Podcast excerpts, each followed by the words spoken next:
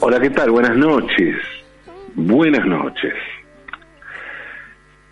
El mundial que ganó la Argentina en Qatar nos dejó un país un poquito más federal. Bueno, al menos por lo que se vio en los festejos, ¿no? Ahora sabemos que existe un pueblo en Córdoba llamado Calchín. Y lo sabemos gracias al recibimiento que le hicieron a su hijo pródigo, a su, personaje más famoso. No sé si tenía alguien famoso Calchín en ese, momento, pero bueno. Me refiero a Julián Álvarez, ¿no? Cuando regresó a Calchín tras ganar el Mundial de Qatar, tuvo todo el pueblo así. Algo similar ocurrió en Pujato, en Santa Fe, la tierra de Leonel Scaloni, y gracias a ese reconocimiento se hizo público un dato literario que en realidad, bueno, se conocía hace mucho tiempo, ¿no? Pero no, no sé si, no sé cuánta gente recordaba eso, ¿no? Yo la verdad que no, no lo recordaba para nada, ¿no? Y mm, me refiero a que Honorio Bustos Domecq, el escritor creado por Jorge Luis Borges y Adolfo Vive Casares, también había nacido en Pujato. No, no tenía para nada el dato. Soy, leí, me encantan las crónicas de Augusto Domecq, leí los pruebas para Isidro Parodi, pero no tenía, también no le importancia que a Pujato. ¿Por qué Pujato volvió a estar en el mapa? Por Scaloni, ¿no? Los reconocimientos a los campeones del mundo tuvieron la justicia de haber sido en vida. Y además de haber sido en vida y de haber visibilizado a esos pueblos en el momento de mayor pasión nacional por la selección. De modo que esos pueblos quedarán para siempre en la memoria de muchísima gente. Pero claro, las cosas podrían haber sido de otra manera. Otros personajes, pero también otras disciplinas. Pensemos, a ver, ¿qué hubiera ocurrido si los tiempos para el reconocimiento de un pueblo no hubieran sido tan efectivos y masivos como son los que propone el fútbol? ¿Qué hubiera pasado si la relación de una determinada personalidad con ese pueblo hubiera tenido ripideces, conflictos importantes, pero así todo el personaje en cuestión hubiera retratado, hubiera contado como nadie ese pueblo. ¿Eh? ¿Qué pasaba con eso? hay una película llamada El Ciudadano Ilustre, que la dirigen Mariano Con y Gastón Duprat, y la protagoniza Oscar Martínez. La trama de la película es la siguiente hay un escritor argentino muy famoso que vive desde hace muchísimos años en Europa, que a quien le dan el premio Nobel de Literatura. Y este escritor es oriundo de un pequeño pueblo de la provincia de Buenos Aires. Tras ganar el Nobel, el escritor vuelve al país y vuelve a visitar a su pueblo después de muchísimos años. Nunca había vuelto en realidad. El problema es que el tipo odia a su pueblo. Bueno, una relación de amor-odio, porque en realidad el pueblo es el escenario de todas las novelas del escritor y en sus obras se mezclan historias de gente real del pueblo. El tipo es recibido como un héroe en el pueblo, imagínense, un pueblo no pasa nada, no hay ningún famoso nada, de repente sale un premio Nobel, pero al principio todo bien, el tipo puso al pueblo en el mapa, es la gran personalidad de ese pueblo, pero después a la gente del pueblo no le cae bien. Primero cierta altanería del escritor, que nunca está cómodo allí, pero todo se pudre cuando en el pueblo leen a este escritor tan famoso, pero que nadie había leído, simplemente era un famoso, y comprueban que el tipo se había burlado de ellos, o al menos eso es lo que sienten, ¿no? Y la cosa termina mal, bueno, no le voy a contar el final ni la película, la película está muy buena, vale la pena verla. Y aunque no está basada directamente en la vida de nadie, El asunto parece tener muchas referencias a la vida y a la obra de un escritor, o más bien lo que ocurre es que se huele algo, se parece demasiado. a Manuel Puig. El 28 de diciembre de 2022, cuando en todo el país no se escuchaba otra cosa que la canción Muchachos y toda la referencia a la selección argentina, ese 28 de diciembre de 2022 se cumplieron 100 años del nacimiento de Manuel Puig en el pueblo de General Villegas en la provincia de Buenos Aires. Primero aclaro que Puig no es la única personalidad destacada de Villegas. ¿eh? Hay un par más, pero sobre todo así nació también una gloria, gloria total, un grande de la radiofonía argentina, me refiero a Antonio Carrizo, cuya imagen está en la entrada del estudio de M750, que además lleva su nombre. Sin embargo, Puig puso a Villegas en el centro de su obra. General Villegas está bien al oeste de la provincia de Buenos Aires, cerca de la provincia de La Pampa. Y esta sensación de pueblo perdido, rodeado de horizonte, donde parece ser lo único que hay, es justamente ese horizonte, los cuatro costados, es eso lo que transmite Puig cuando habla de su pueblo. Y el oasis en medio de ese desierto era y es, porque existe, el cine. En este caso, el Cine Teatro Español de General Villegas, que desde 2004 lleva el nombre de Manuel Puig, que finalmente terminó de aceptar también al artista que, lo puso a ese pueblo en el mapa. En una de las paredes de ese cine teatro hay grabado un testimonio de Puig que da cuenta de esa sensación y de la importancia que tenía el cine para el escritor. Las palabras de son las siguientes. Estaba a 600 kilómetros de Buenos Aires, a mil del mar, a mil de la montaña de los Andes. Faltó la naturaleza auténtica. Solo había unos cielos muy despejados y el resto había que imaginárselo. Por suerte estaba el cine. Una sola sala daba todos los días una película diferente. Yo iba con mamá por lo menos cuatro veces por semana.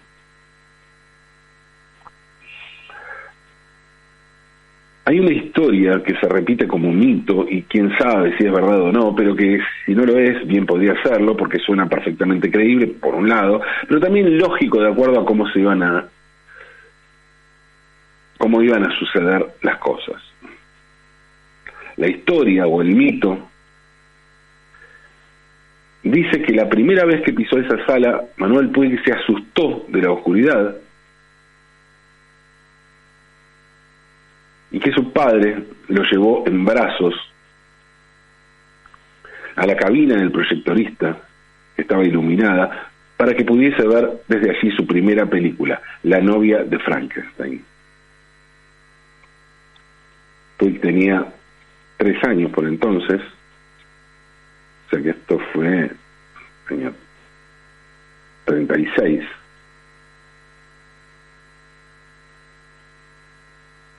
Justo en el momento, en la década del 30, el, cine teatro español había puesto un equipo de cine sonoro, ¿no? Y tal vez tuvo que ver con esto. El susto de claro, tenía tres años, ¿no?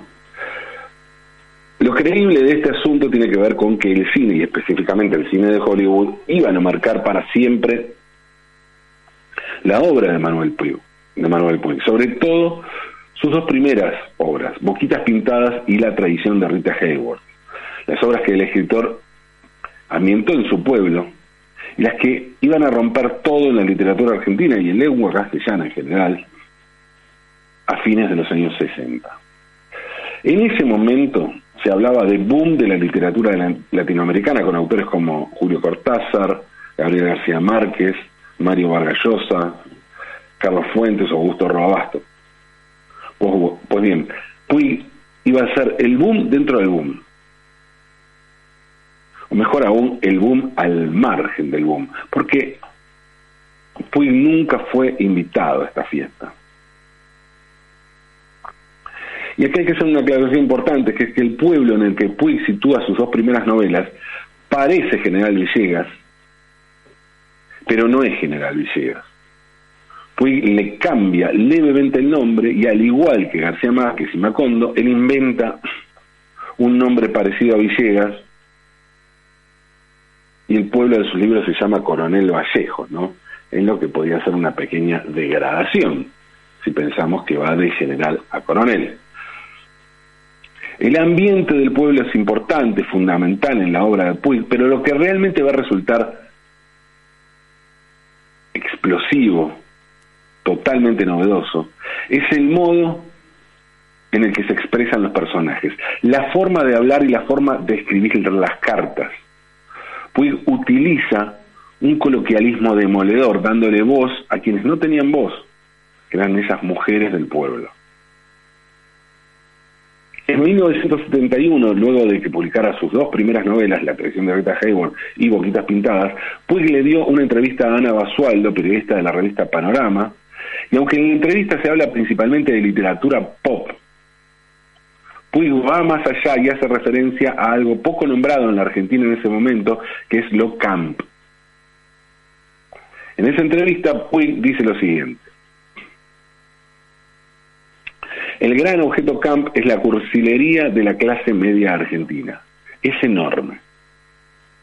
La primera generación de hijos de inmigrantes careció en sus casas de un modelo de conducta e inventó entonces un lenguaje y un modo de actuar calcados del cine, la radio o las revistas femeninas.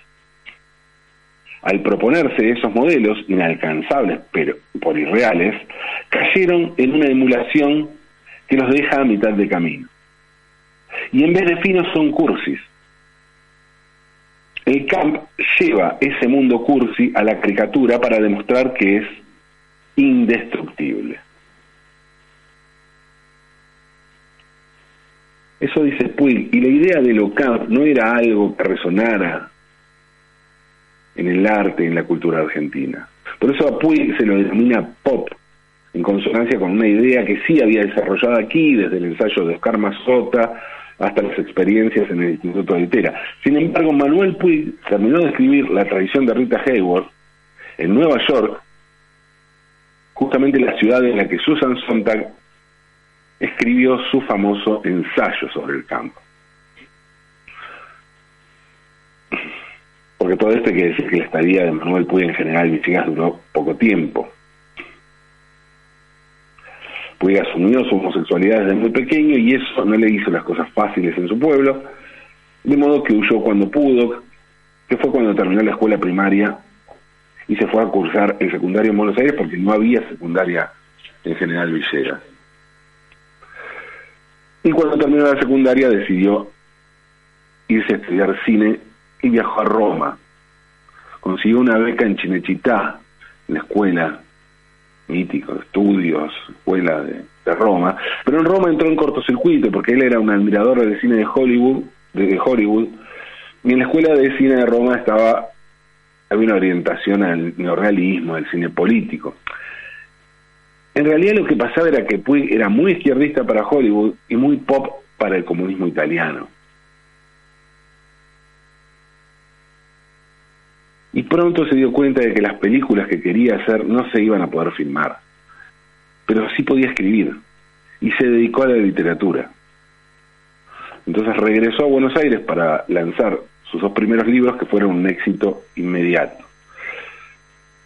La mirada profunda sobre lo popular que propuso Puig coincidió con una enorme aceptación popular, casi como las películas de Leonardo Fabio de principios de los 70 pero en 1973 todo iba a cambiar para Puig porque ese año editó un policial de Buenos Aires Affair y por esto recibió una amenaza de muerte de la AAA, la Alianza Anticomunista Argentina, el grupo parapolicial que comandaba José López Rega. Y fue por eso que abandonó la Argentina para siempre. Poco antes, en 1971, había participado de la fundación del Frente de Liberación Homosexual, junto a Juan José Sebrelli, Blas Matamoro y Néstor Perlonger. Claro que Puig dijo que participó de esa agrupación para romper los prejuicios en la discriminación que había hacia los homosexuales, pero que su posición al respecto es bien compleja y una vez más, como en el arte y como todo en Manuel Puig, está lejos de cualquier obviedad o etiqueta.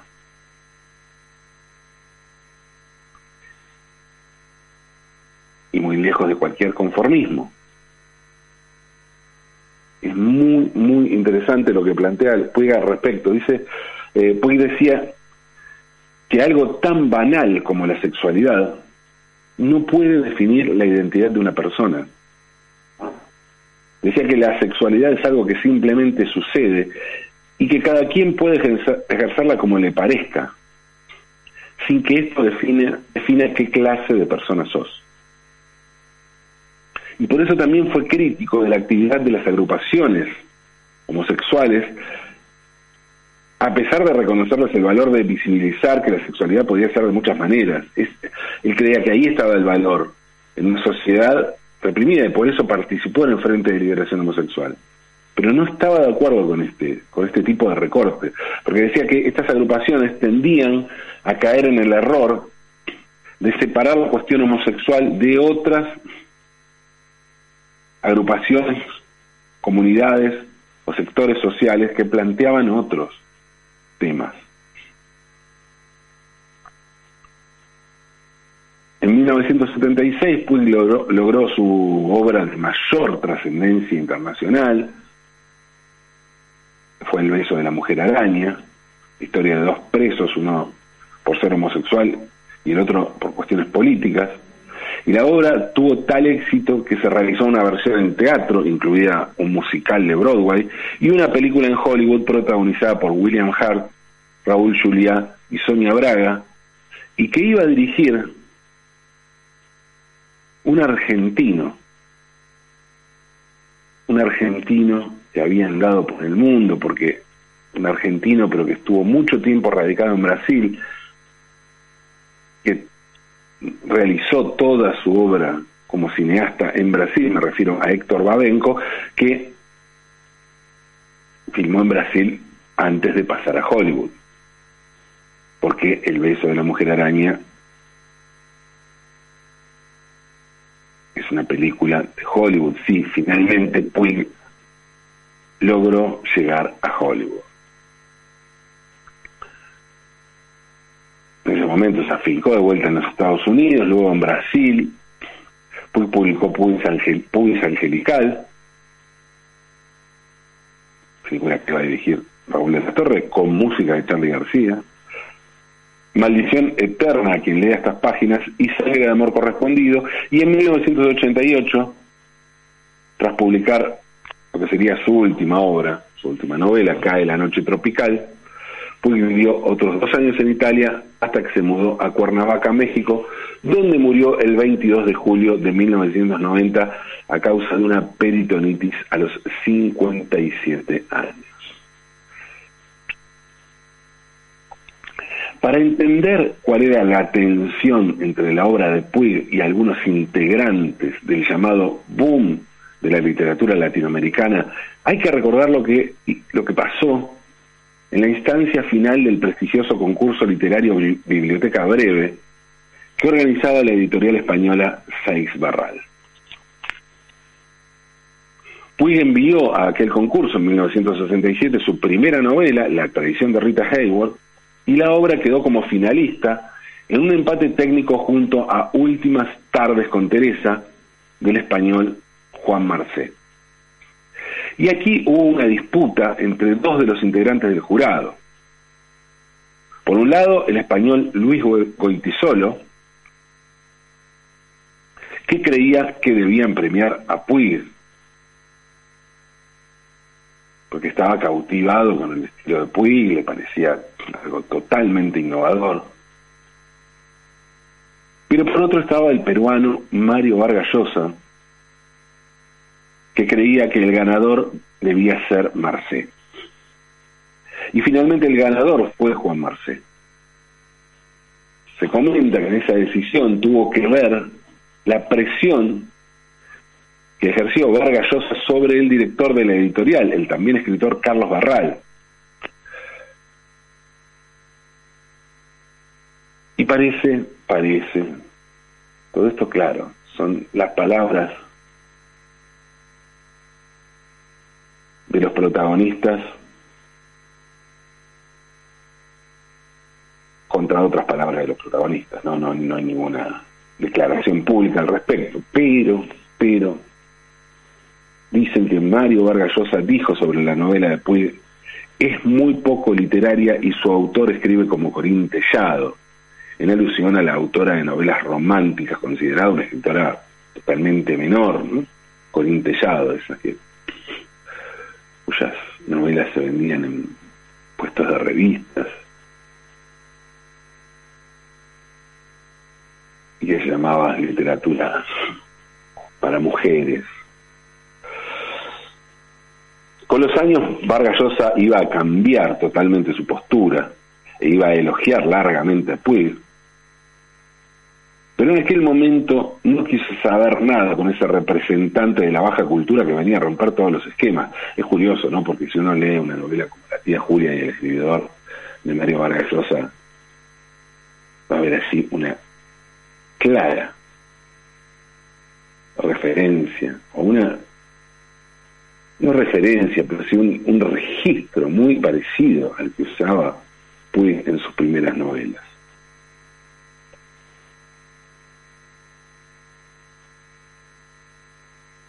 Terminó refundando la literatura y hoy aquello que parecía una operación estética rarísima volvió moneda corriente.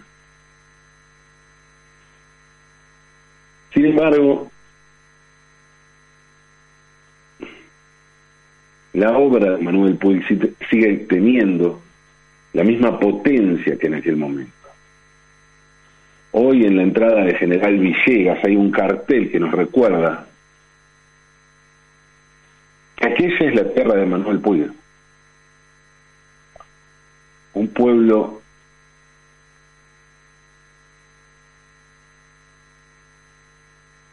en medio de la pampa, en medio de la nada, un pueblo rodeado de horizontes, donde todos los horizontes son posibles. A escribir, el horizonte sigue y sigue. Escribamos, aunque es de noche.